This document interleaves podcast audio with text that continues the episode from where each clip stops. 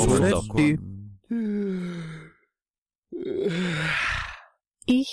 gesund. Das Gesundheitsmagazin. Herzlich willkommen, Grüß Gott, Servus bei Ich Gesund, dem Gesundheitsmagazin. Bernhard Baumgartner begrüßt Sie am Schallrohr. Heute ist die Katharina nicht dabei, hier geht's leider nicht so gut, aber wir werden es auch so schaffen. Heute haben wir uns wieder ein tolles Thema einfallen lassen. Es geht um das Thema Gene heilen. Und dazu haben wir auch einen wunderbaren Gast bei uns, und zwar Rose Harlander.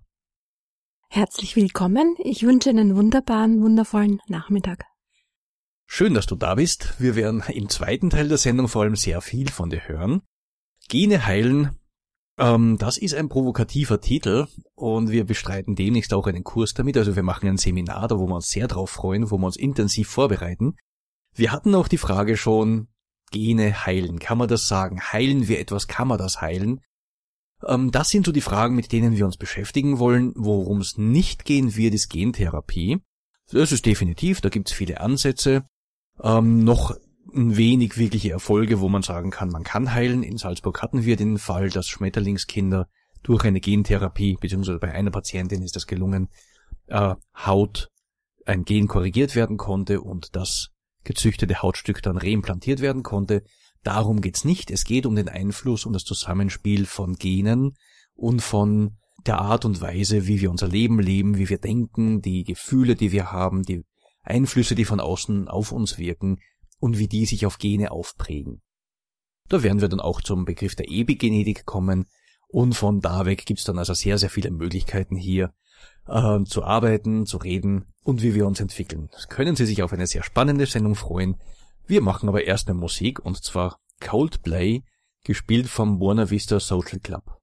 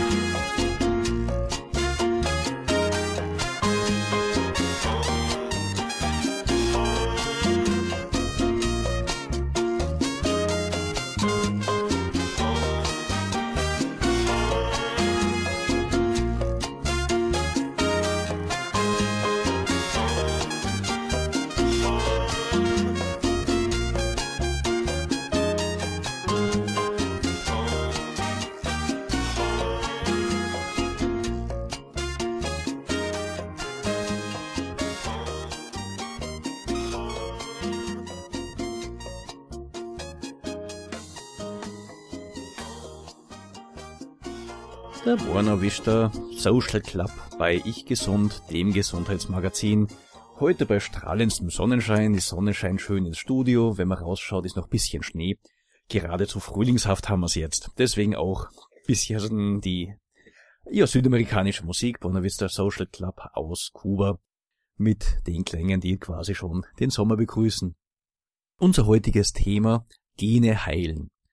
Um uns zu überlegen, kann man Gene heilen? Ist es möglich? Was ist möglich? Müssen wir uns erstmal überlegen, was sind Gene überhaupt? Was bezeichnet man als Gene?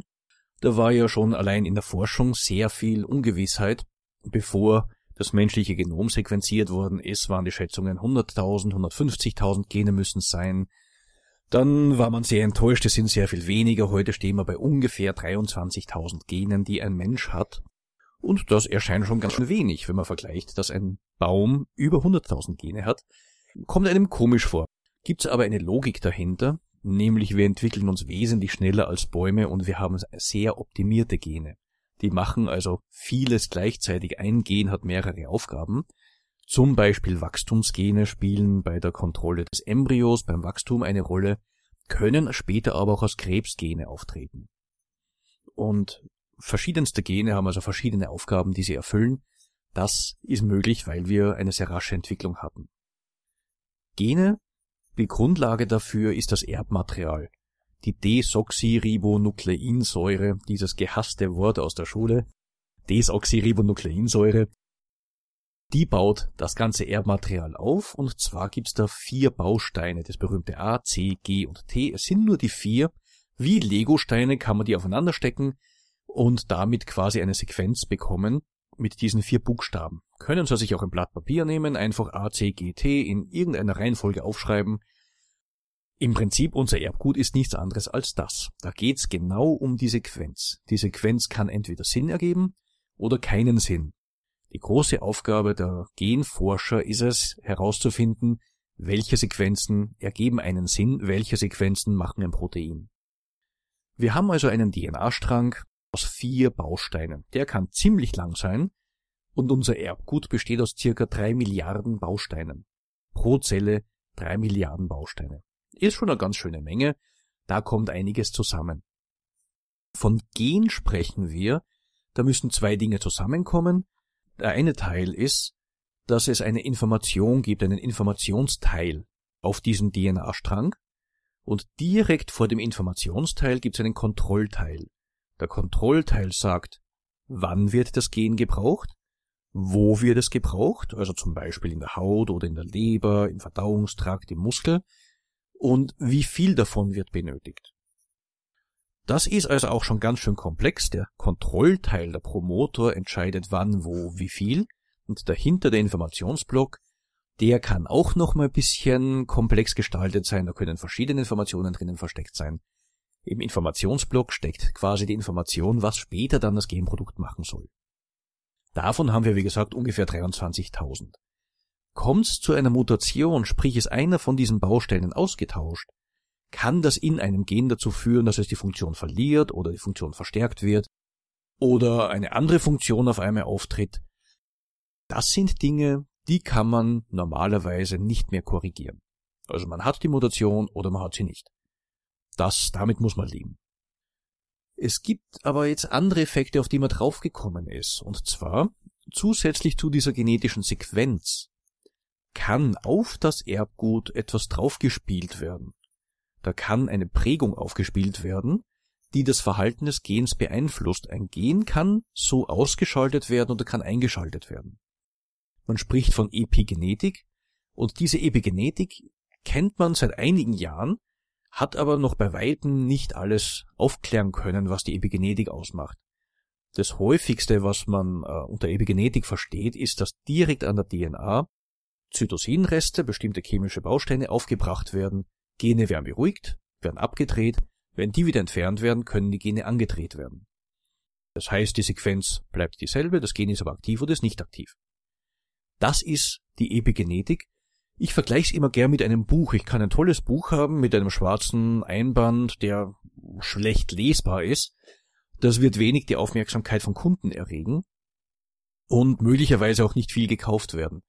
Wenn jetzt aber ein findiger Mensch hergeht und einen roten Einband macht mit toller Gestaltung, vielleicht Foto drauf und was nicht noch alles und sieht super aus, wird irgendwo aufgelegt, dann beginnen die Kunden auf das Buch aufmerksam zu werden, das Buch zu kaufen.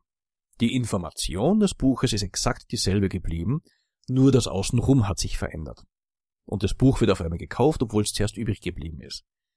Das kann man sich unter Epigenetik vorstellen, und die Epigenetik wird uns auch im nächsten Blog beschäftigen, Vorher hören wir uns noch Lenny Kravitz an. Ich finde es sehr passend mit Fly Away. Das ist, was wir machen wollen. Jetzt erst einmal in luftige Höhen der Erkenntnis uns dann bewegen und mal so ein bisschen schauen, was möglich ist.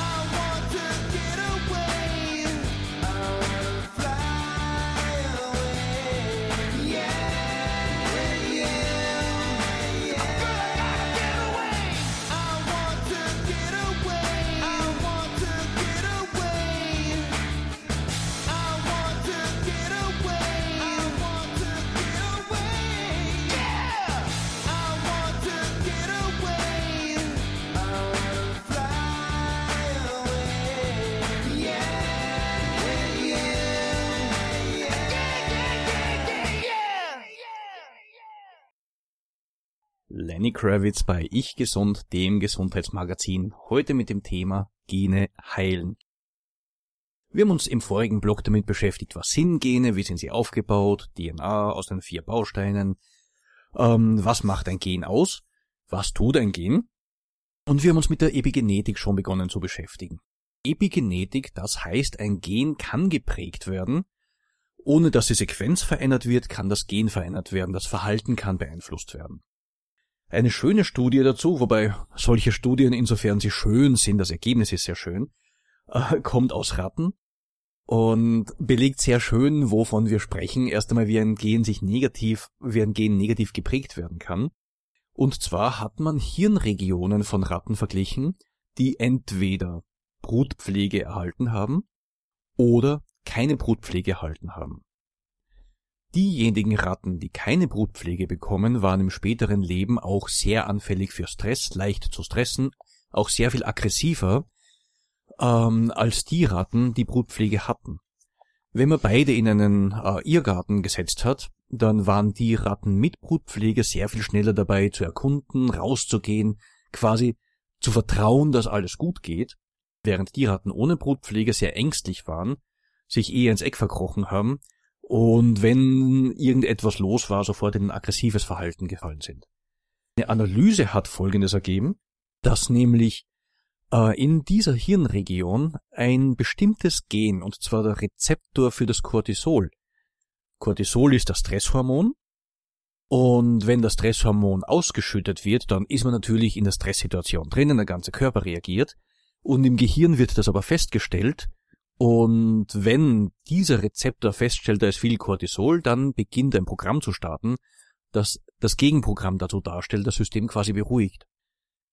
Normalerweise, wenn Ratten die Brutpflege haben, dann funktioniert das auch so. Das heißt, in diesem Hirn, in dieser Hirnregion, im Hypothalamus, wird dieser Coid-Rezeptor exprimiert, wie man so schön sagt. Also wir haben ihn an der Zelloberfläche. Er stellt fest, da ist also dieses Stresshormon und sagt, so, wir müssen jetzt gegensteuern, wir müssen das System beruhigen. Bei den Ratten, wo keine Brutpflege auf sie eingewirkt hat, ist dieses Gen methyliert, epigenetisch abgedreht, es kann nicht angeschaltet werden. Das heißt, das Stresshormon geht hoch, es kommt aber keine Gegenregulation. Und daher fallen diese Ratten in dieses Verhalten. Also das Gen an sich ist zwischen beiden von der Sequenz her, wie wir das Gen definieren, ident, da gibt's keinen Unterschied. Die epigenetische Prägung während der Brutphase macht's aber aus, ob dieses Gen später aktiviert werden kann oder nicht aktiviert werden kann. Wenn das Gen nicht aktiviert werden kann, dann hat die Ratte ein ängstliches und aggressives Verhalten in ihrem Leben. Beim Menschen hat man sich das auch angeschaut, bei Selbstmördern, und hat hier sehr ähnliche Dinge auch gefunden. Die große Frage, die es natürlich ist und die wir vielleicht nie richtig klären können, kann durch eine Therapie diese Methylierung an dieser Stelle rückgängig gemacht werden. Vorstellbar sind natürlich äh, medizinische, molekularbiologische Ansätze. Möglich wäre aber auch die Überlegung, wenn in dieser Phase die Brutpflege so eine große Rolle spielt, kann man eventuell im Laufe des Lebens das auch wieder korrigieren. Das wissen wir noch nicht. Es ist möglich, vielleicht sogar wahrscheinlich, aber wir können keine qualifizierte Aussage machen, weil der Versuch, der für dafür notwendig ist, das lässt sich also ethisch nicht vertreten, äh, Kinder aus Waisenhäusern zum Beispiel zu holen, sie irgendwo dann in eine gute Familie zu stecken und dann zu sagen, so jetzt brauchen wir aber von dir Hirnmaterial, wir möchten ganz gerne eine Studie machen. Das ist natürlich eine Schwierigkeit, wo es ganz schwer wird, das entsprechend festzustellen. Interessant ist, wo man jetzt auch aufmerksam wird, es gibt Merkmale, die nicht in der ersten Generation, sondern erst in der zweiten oder dritten Generation sich ausprägen. Da hat eine Studie auch meine Aufmerksamkeit erregt, die ich auch sehr spannend fand. Beginnt auch ein bisschen grausig, aber das ist häufig bei diesen Studien so. Ein Mausmännchen oder Mäusemännchen hat man mit Elektroschocks traumatisiert. Jetzt, die sind natürlich unangenehm. Ähm, das ist aber auch alles sehr kontrolliert, muss durch eine Ethikkommission bestätigt werden. Es darf nur die Mindestmenge an Tieren verwendet werden.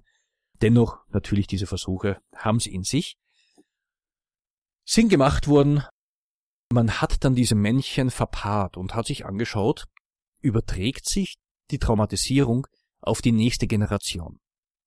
Und es war so, die Traumatisierung der Männchen hat sich auf die nächste Generation übertragen.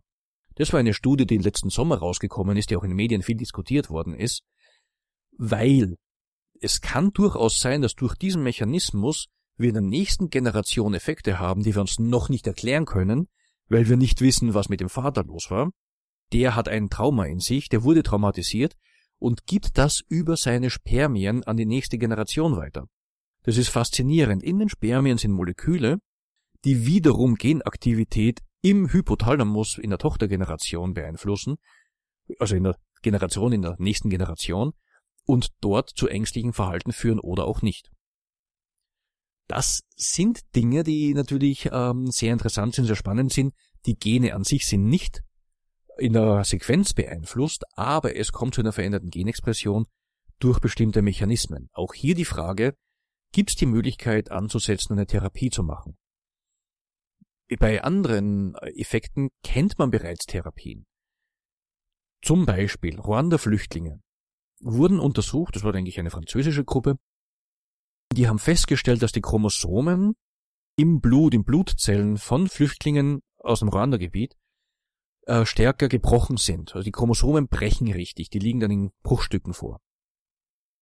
Durch eine Psychotherapie wurden die Chromosomen wieder aneinander geheftet, also sozusagen wieder geheilt, und man hat wesentlich weniger Chromosomenbrüche gefunden als vor der Therapie. In dem Fall, denke ich, ist es gerechtfertigt zu sagen, ich bin durchaus in der Lage, hier eine Heilung herbeizuführen. Ein anderes und ganz berühmtes und wunderbares Beispiel ist folgendes. Die Chromosomen haben an ihren Enden bestimmte Sequenzen, das sind Telomere. Die Telomere schützen die Chromosomen davor, abgebaut zu werden. Nur ist es so, dass bei jeder Zellteilung die Telomere verkürzt werden. Also in den Stammzellen gibt es spezielle Mechanismen, um sie lang zu halten oder sogar noch zu verlängern. In den normalen Körperzellen werden die Telomere verkürzt. Kurze Telomere gelten auch als Indikator, dass eine Person Dauerstress hatte.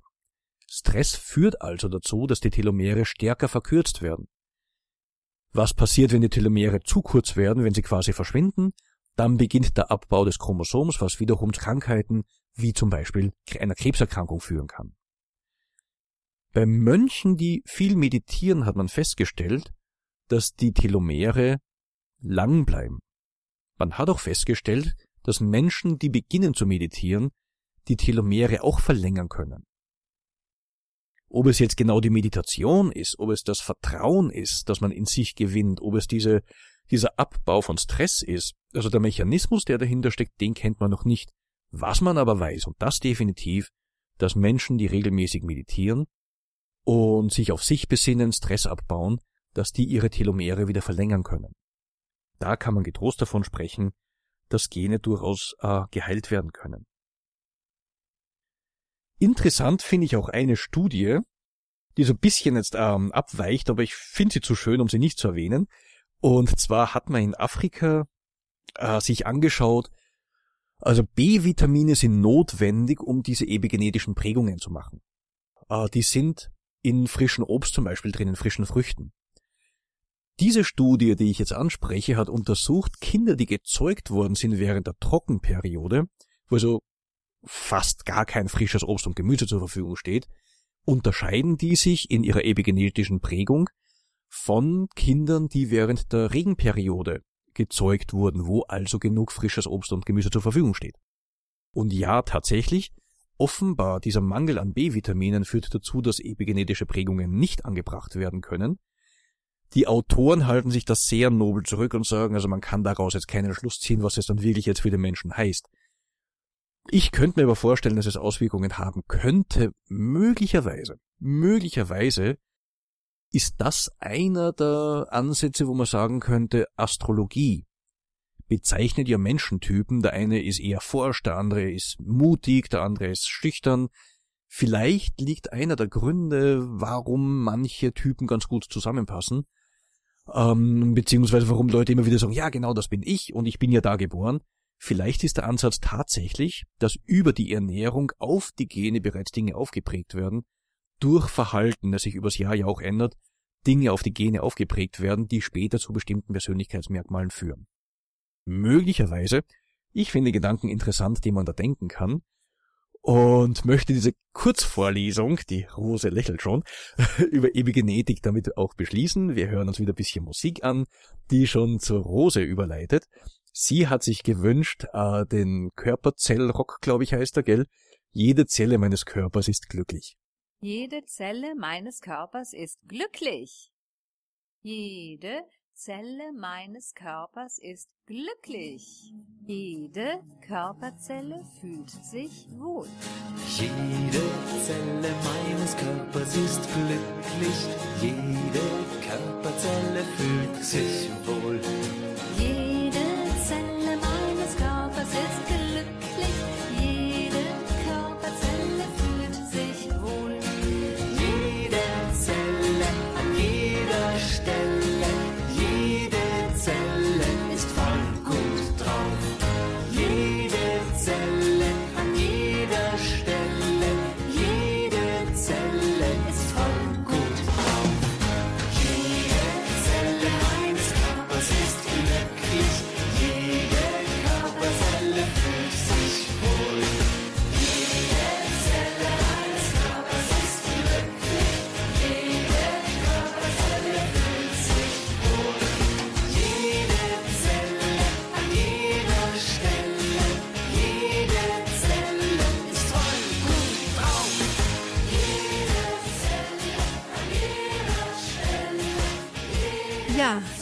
Jede Zelle meine, meines Körpers ist glücklich.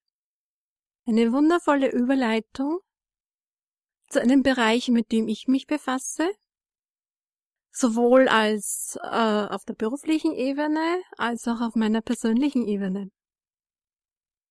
Vor vielen Jahren hatte ich eine gesundheitliche Situation und da begann ich mir Fragen zu stellen. Bin ich mehr als Materie? Bin ich mehr als sichtbare Materie? Sind da vielleicht in meinem Körper um mich herum Energiefelder? In vielen Philosophien wird gesprochen über Chakren, Meridiane, Aura. Und ich stellte mir die Frage, was kann mir jetzt weiterhelfen? Was kann mir in meiner Genesung jetzt Erfolg bringen? Und dass ich rasch wieder zur Gesundheit komme. Ich hatte mich dann äh, mit verschiedenen ja, Menschen befasst, die auf feinstofflicher Ebene arbeiten, die das System Mensch ganzheitlicher sehen, die das System Mensch sowohl als Materie als auch als feinstoffliches äh, Gebilde sehen intuitiv wahrgenommen, intuitiv wahrgenommen von Energiefeldern, von Blockaden, von Themen, die in diesem Leben gerade, ja, präsent sind und gesehen werden möchten und damit, ich ver verwende jetzt das Wort, damit in die Heilung gehen möchten. Dies war mein Einstieg in diese Thematik. Ich habe dann für mich viele Ausbildungen gemacht. Ich wollte das näher erfahren, wie das funktioniert. Und heute gebe ich in meiner Praxis Anwendungen in einer komplementären Methode. Das ist die graniosakrale Körperarbeit und bin auch Lehrgangsleiterin und bilde Menschen, Kollegen in dieser Methode aus. Wir sehen äh, das System Mensch ganzheitlich und jedes Symptom, was sich im Außen zeigt, es ist eine Botschaft. Es soll uns eine Botschaft geben, wo wir hinschauen dürfen, wo wir in unserem Leben hinschauen dürfen, wo etwas gesehen werden möchte, wo etwas gelöst werden möchte oder ja, wo etwas in Heilung gehen möchte. Wir begleiten Menschen bei der Aktivierung der Selbstheilungskräfte aus der Sicht der komplementären Anwendungen, aus der Sicht der ganzheitlichen, aus der Sicht der energetischen Anwendungen, haben wir innewohnende Selbstheilungskräfte, haben wir in uns innewohnende, intelligente Selbstheilungskräfte. Manche sprechen auch vom inneren Arzt, der uns wiederum zur Gesundheit verhelfen kann und auf verschiedenen Ebenen dann begleiten kann zur Heilung. Wenn wir schauen, ähm, zum Beispiel wenn sie ein Kind irgendwo anstoßt oder verletzt oder stürzt, was macht die Mama? Die Mama geht hin, sie streichelt oder manche geben ein Pussy drauf, wird wieder gut. Was geschieht da, wenn man sich das näher betrachtet? An diese Stelle, wo eine Verletzung stattgefunden hat oder wo eben ja Schmerz ist, Dort wird Aufmerksamkeit hingegeben. Und diesen Energien wird Aufmerksamkeit gegeben. Und damit können die Energien wieder ins Fließen gebracht werden. Energien wollen fließen. Wollen fließen, wollen ähm, harmonisch fließen, wollen in einer Regelmäßigkeit fließen. Wie wir wissen, unsere Lebenssituationen sind teilweise sehr fordernd, sehr anstrengend. Wir haben oft wenig Zeit, um uns auf uns selber zu schauen. Und da vergessen wir oder übersehen wir manchmal, äh, wie wir mit uns selber umgehen.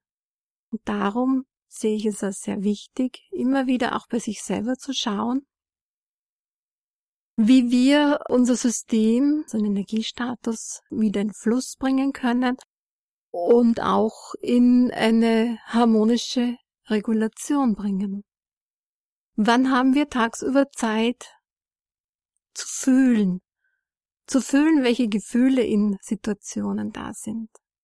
Das wird häufig vergessen oder wird häufig zu wenig noch in Betracht gezogen.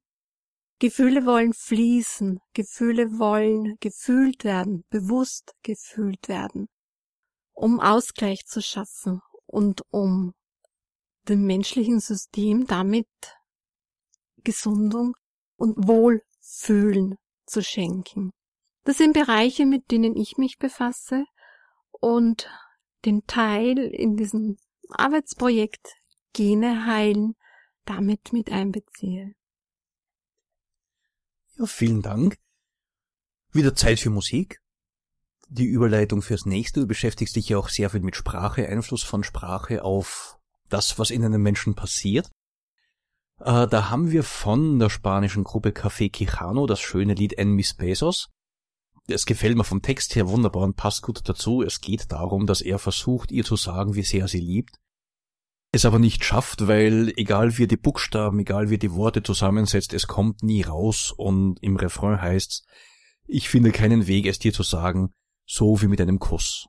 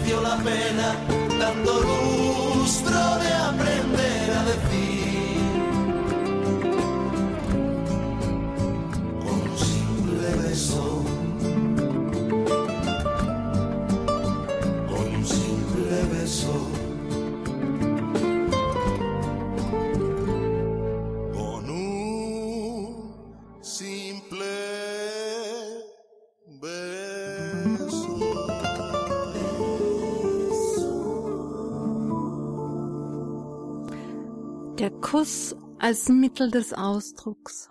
Wunderschön. Haben Sie sich schon einmal gefragt? Haben Sie schon einmal wahrgenommen, welche Ebenen eines Gespräches sind? Auf welchen Ebenen im Rahmen eines Gespräches Information fließt? Zum einen ist die Sachebene, wo wir etwas erzählen, wo wir Information geben, wo es um sachliche Themen gibt. Und dann gibt es weitere Themen, weitere Ebenen, die da mitschwingen. Die berühren, die auf verschiedenen Ebenen berühren, wo Emotion entstehen kann.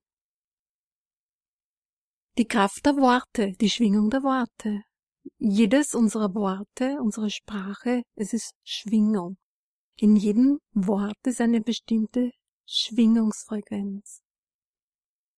Sprechen wir schöne Worte, sprechen wir von schönen Dingen in unserem Leben wie Freude, Liebe, Glück, Wohlstand, Lebendigkeit, Lachen, dann haben wir sehr hochschwingende Worte in Verwendung.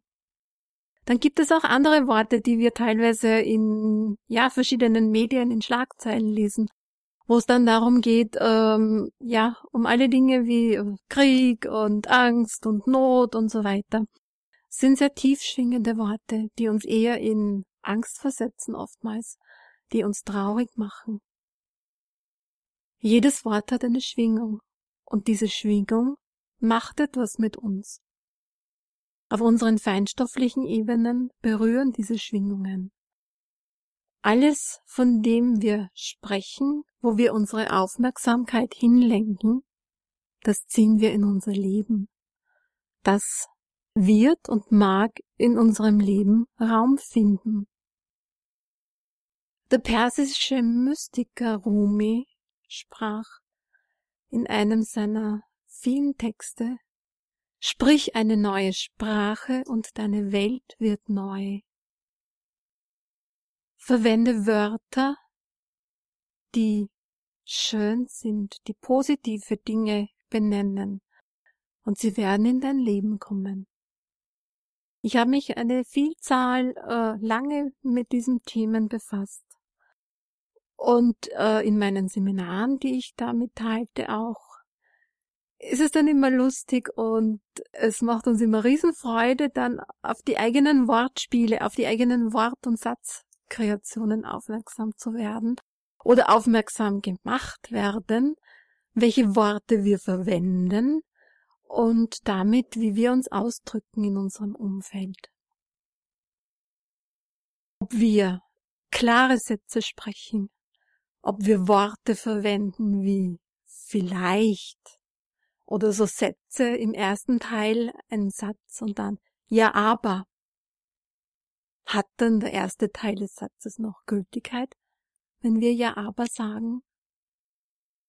Oder haben wir sehr viele Füllwörter, Füllwörter dahingehend, dass wir ganz viele Eigenschaftswörter in unseren Sprachsätzen verwenden? Sprechen wir vom Ich oder sprechen wir vom Mann? Mann braucht das. Was hat das für eine Qualität im Vergleich zu ich brauche das? Oder Mann sagt das so im Vergleich zu ich sage das so. All diese vielen Sprachmuster, die uns jeder, jeden individuell machen, die uns einzigartig machen auch, die dürfen uns auch bewusst werden und dahingehend auch neue Worte in unser Leben bringen lassen, neue Worte in unser Leben bringen lassen, die uns Wohlfühlen und Wohlergehen schenken und damit unsere Energien auf diese Ebenen gelenkt werden.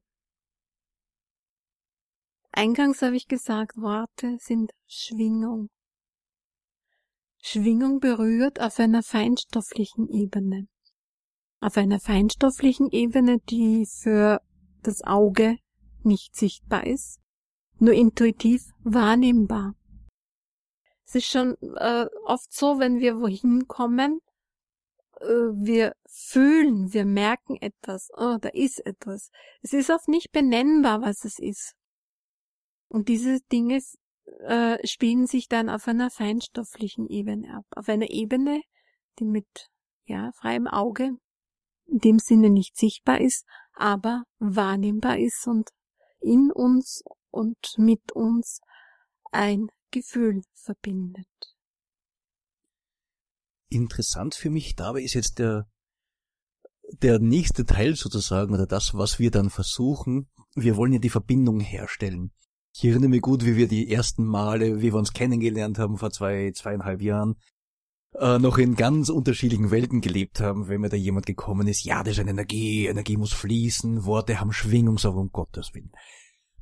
Wie du jetzt über Sprache gesprochen hast, das hängt so sehr davon ab, verstehe ich, was du mir mit deinen Worten sagen möchtest. Was meinst du, ich gehe in einen Raum, da ist eine Energie, so wie kann ich die Energie messen? Das geht nicht, aber da sind Menschen, die, ich fühle mich wohl, ich fühle mich unwohl, ich bin mitgezogen oder bin abgestoßen. Ich merke was, ich spüre was. Und auch der Bereich des Feinstofflichen, da diskutieren wir ja viel. Das ist eine unserer großen Diskussionen, wie ich sehr spannend finde. Mit dieser Erklärung, das gehört zu mir, das ist, wie ich mich fühle, die Erfahrungen, die ich habe, das trage ich mit mir herum. Ähm, finde ich eine ganz spannende Sache, weil man hier auch aus dem wissenschaftlichen Bereich vieles sagen kann. Die Erinnerungen, die ich habe, prägen mich. Und ich kann mir die Erinnerungen in der Zukunft, also ich kann mir neue Erinnerungen heranholen, ich kann meine Sprache beeinflussen. Und auch eine schöne Verbindung sehe ich in dem Punkt, wenn jemand viel Stress hat, verkürzen sich die Telomere. Was ist, wenn jetzt jemand einen Ratschlag sich abholt? Das hast du mir mal gesagt, das war ganz spannend. Jeder Ratschlag ist auch wiederum ein Schlag. Und das stimmt, wenn man genauer drüber nachdenkt. Ich gebe dir einen Ratschlag. So, nein, schlag mich nicht. Über die Sprache, wie betrachte ich das? Wie betrachte ich das miteinander? Setze ich mich selber Stress aus? Gebe ich Stress weiter?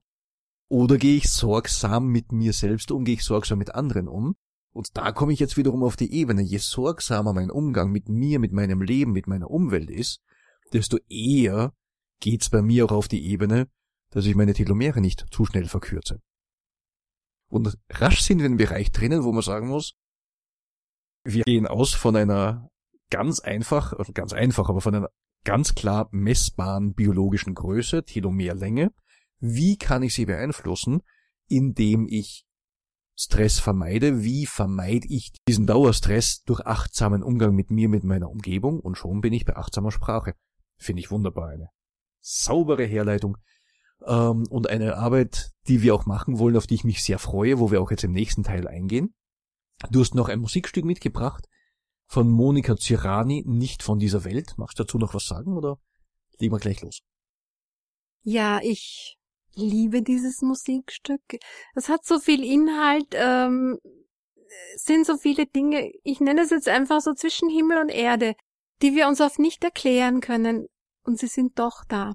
Sie sind fühlbar, sie sind wahrnehmbar und in einer Achtsamkeit mit uns selber und bei sich selber dann auch ganz nah spürbar.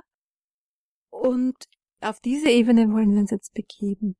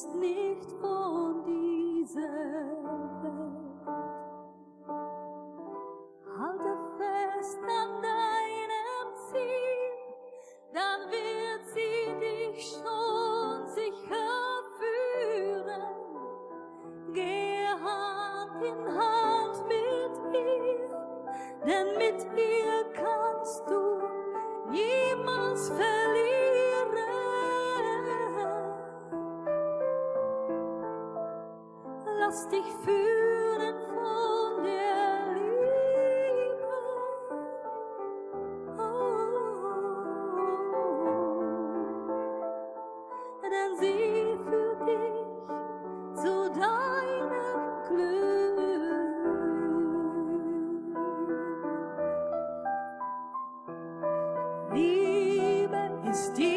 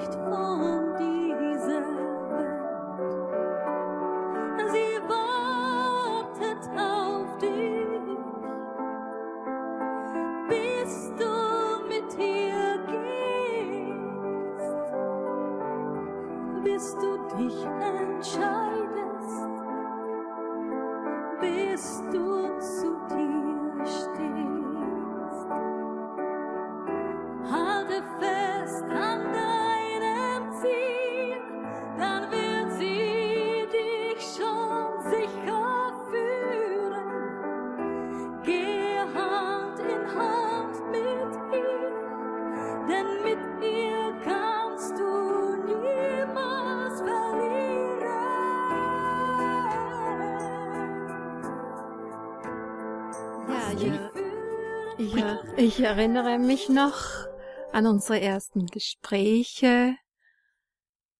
Bernhard, der Wissenschaftler, der Forscher, und ich, die, ja, die Komplementäre, die sich mit Gefühlen befasst, mit feinstofflichen Sachen, mit Energiefeldern.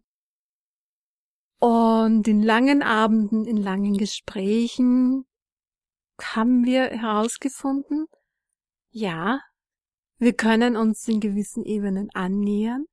Wir haben ähnliche Sichten.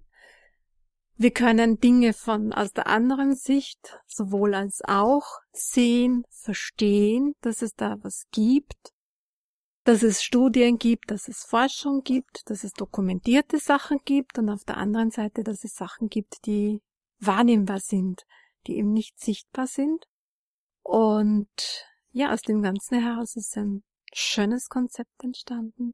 Und ich freue mich sehr, dass wir gemeinsam damit eine Seminarreihe starten und die Verbindung schaffen auf den verschiedenen Ebenen. Das finde ich auch sehr schön und sehr, sehr spannend. Das waren auch oft Diskussionen, wo wir uns, glaube ich, in Geduld geübt haben, uns anzunehmen, äh, gegenseitig anzunähern. Aber genau das ist das Spannende. So, wo sind jetzt wirklich Punkte, wo man sagt, das geht jetzt zu weit, da wird etwas behauptet, was nicht sein kann oder was einfach nicht bewiesen ist. Und darüber stolpere ich auch aus meiner Sicht immer wieder. Es werden Dinge gezeigt, ähm, es, wissenschaftliche Berichte stellen etwas fest. Häufig gehen auch wir Wissenschaftler davon aus, dass eine einzige Publikation nichts bringt. Zwei, dreimal muss das schon gezeigt sein, damit man auch wirklich dran glauben kann. Und dann kommen Menschen, das ist leider immer wieder so, die draus was Gott was konstruieren. Und wir versuchen so ein bisschen uns anzunähern und auch die Brücke zu schlagen, den Dialog zu machen zwischen der Hardcore-Wissenschaft, was weiß man, was ist bewiesen, und wo sehen wir einfach, dass es mit reinspielt, wie zum Beispiel Sprache oder wie Meditation. Meditation ist etwas, das eigentlich in die Komplementäre gehört hat, so lange bis es auch von Medizinern und Wissenschaftlern akzeptiert wurde, selbstverständlich ohne religiösen Hintergrund, dann geht's rein ums Nix denken. Und da sieht man Effekte auf den Körper. Man sieht also Prägungen auf Gene, man sieht Verlängerung von DNA. Es gibt noch sehr viele Beispiele, die wir jetzt nicht bringen können. Aber im Kurs haben wir ein interessantes Experiment vor. Vielleicht magst du da ein paar Worte dazu sagen? Ja, ich habe schon gesprochen. Entschuldigung, im Seminar, kein Kurs, ein Seminar. Die Sprache. Äh, ich habe schon gesprochen, äh, Worte sind Schwingung und äh, Schwingung macht etwas mit Materie. Wir wollen ein Experiment machen. Wir werden Behältnisse haben mit Flüssigkeiten. Und jedes dieser Behältnisse wird mit anderen Worten oder eben mit anderen Schwingungen begleitet. Zum einen werden wir Behältnisse haben, wo Liebe, Freude, schöne Gefühle in diese Richtung äh, gesprochen und transportiert werden. Dann wird es Behältnisse geben, wo wir äh, ja ganz andere Worte verwenden, wo es auch einmal um, um Hass geht, um äh, Traurigkeit, um Schmerz, um Ernst und so weiter. Und äh, Behältnisse, die wir ganz außer Acht lassen, wo wir keine Energie hinlenken oder keine Aufmerksamkeit. Es wird dann ganz spannend werden, Bernhard, wenn du weitersprechen magst, Ja. was damit geschieht. Ja, wir werden dieses Wasser in Flaschen abfüllen, die beschriftet werden, allerdings neutral beschriftet, so dass die Leute, die die jeweilige Flasche mit nach Hause nehmen, nicht wissen, welches Wasser drinnen ist. Sie kriegen also zwei oder drei oder drei verschiedene Flaschen mit und ein positives, ein negatives und ein neutrales Wasser ist dann in einer dieser Flaschen. Sie wissen nicht, wo was drinnen ist, bekommen auch Pflanzensamen mit, mit der Aufgabe, in drei Schälchen die nebeneinander zu legen und die, die äh, Samen auszulegen und mit den verschiedenen Wässern zu gießen jeden Tag. Hintergrund ist folgender, es wird immer wieder gesagt, es ist, ähm, das ist so wichtig und es prägt sich, du kannst ein Zeichen aufzeichnen, Wasser draufstellen, die Energie überträgt sich. Da bin ich in meiner Vorstellung einfach nicht drinnen und mir fehlt ein Experiment, wo ich sage, ich kann das wirklich ernst nehmen, dass es sauber gezeigt worden ist. Jetzt wollen wir das so machen, wie man so ein Experiment einfach durchführt. Ein Blindversuch, die Leute wissen nicht, was es ist, sie können es also nicht beeinflussen, wir können es nicht beeinflussen, weil wir nicht kontrollieren können, was machen die Leute. Aber verschiedene Leute machen dasselbe Experiment. Und dann wird fotografiert, es werden die Pflanzen vermessen. Und dann können wir nachschauen und nachrechnen, gibt es da tatsächlich Unterschiede. Und das finde ich auch einen wunderbaren Ansatz, den wir da schaffen können, dass wir sagen, wo ist jetzt der wissenschaftliche Ansatz und warum haben wir den wissenschaftlichen Ansatz? Warum will ich das unbedingt in dieser Form gezeigt haben? Auch da gibt's Gründe und das kann man ein bisschen besprechen. So was akzeptiere ich als Beweis? So das können Sie sich auch überlegen. Wenn ich etwas sage, was muss sein, dass Sie etwas als Beweis akzeptieren, dass ich Sie überzeugen kann? Ohne dass wir dann noch weiterreden müssen. Und darum geht's. Was ist für mich der Beweis? Und da haben wir uns das so einfallen lassen und es wird sehr, sehr spannend, weil wir hier dann alles zusammenbringen. Ich freue mich sehr, dass ein Wissenschaftler sich auf sowas einlässt und so einen Versuch startet und damit auch gewisse Dinge wiederum sichtbar macht und auf einer Ebene dann äh, ja darstellbar macht, was Schwingung, was Worte, was Gefühle, was Emotionen machen können und damit wiederum ein Stück weit eine Annäherung entstehen kann auf den verschiedenen Ebenen. Wir sind gespannt, wenn jemand Interesse hat, diese Ersteinführung. Wir testen das Konzept von unserem Seminar aus am 28. Februar und 1. März in Salzburg, auch mit einem besonderen Einführungspreis, der dann relativ niedrig ist für ein ganzes Wochenende, weil wir das einfach ins Laufen bringen wollen, weil wir schauen wollen, wie gut funktioniert das, äh, wie gut arbeiten wir als Team zusammen. Also wird sehr spannend, zweitägig, wo wir diese Dinge alle aufarbeiten. Liebe Rose, herzlichen Dank, dass du gekommen bist. Hat mich sehr gefreut, mit dir jetzt auch im Rahmen der Sendung zu plaudern. Für Sie, liebe Gäste zu Hause, wenn Ihnen die Sendung gefallen hat, wir freuen uns auch über Kommentare und ein Like auf der Seite der radiofabrik.at unter Sendungen von A bis Z, dort ich gesund und dort können Sie ein Like hinterlassen. Wir wünschen Ihnen eine wunderbare Woche, bleiben Sie gesund und in zwei Wochen gibt es unsere nächste Sendung. Entspannung. Bewegung. Knabbergebäck und Popcorn. Ernährung. Knabbergebäck und Popcorn. Knabbergebäck und Popcorn. Knabbergebäck und Popcorn. Knabbergebäck und Popcorn. Soletti, soletti, soletti, soletti,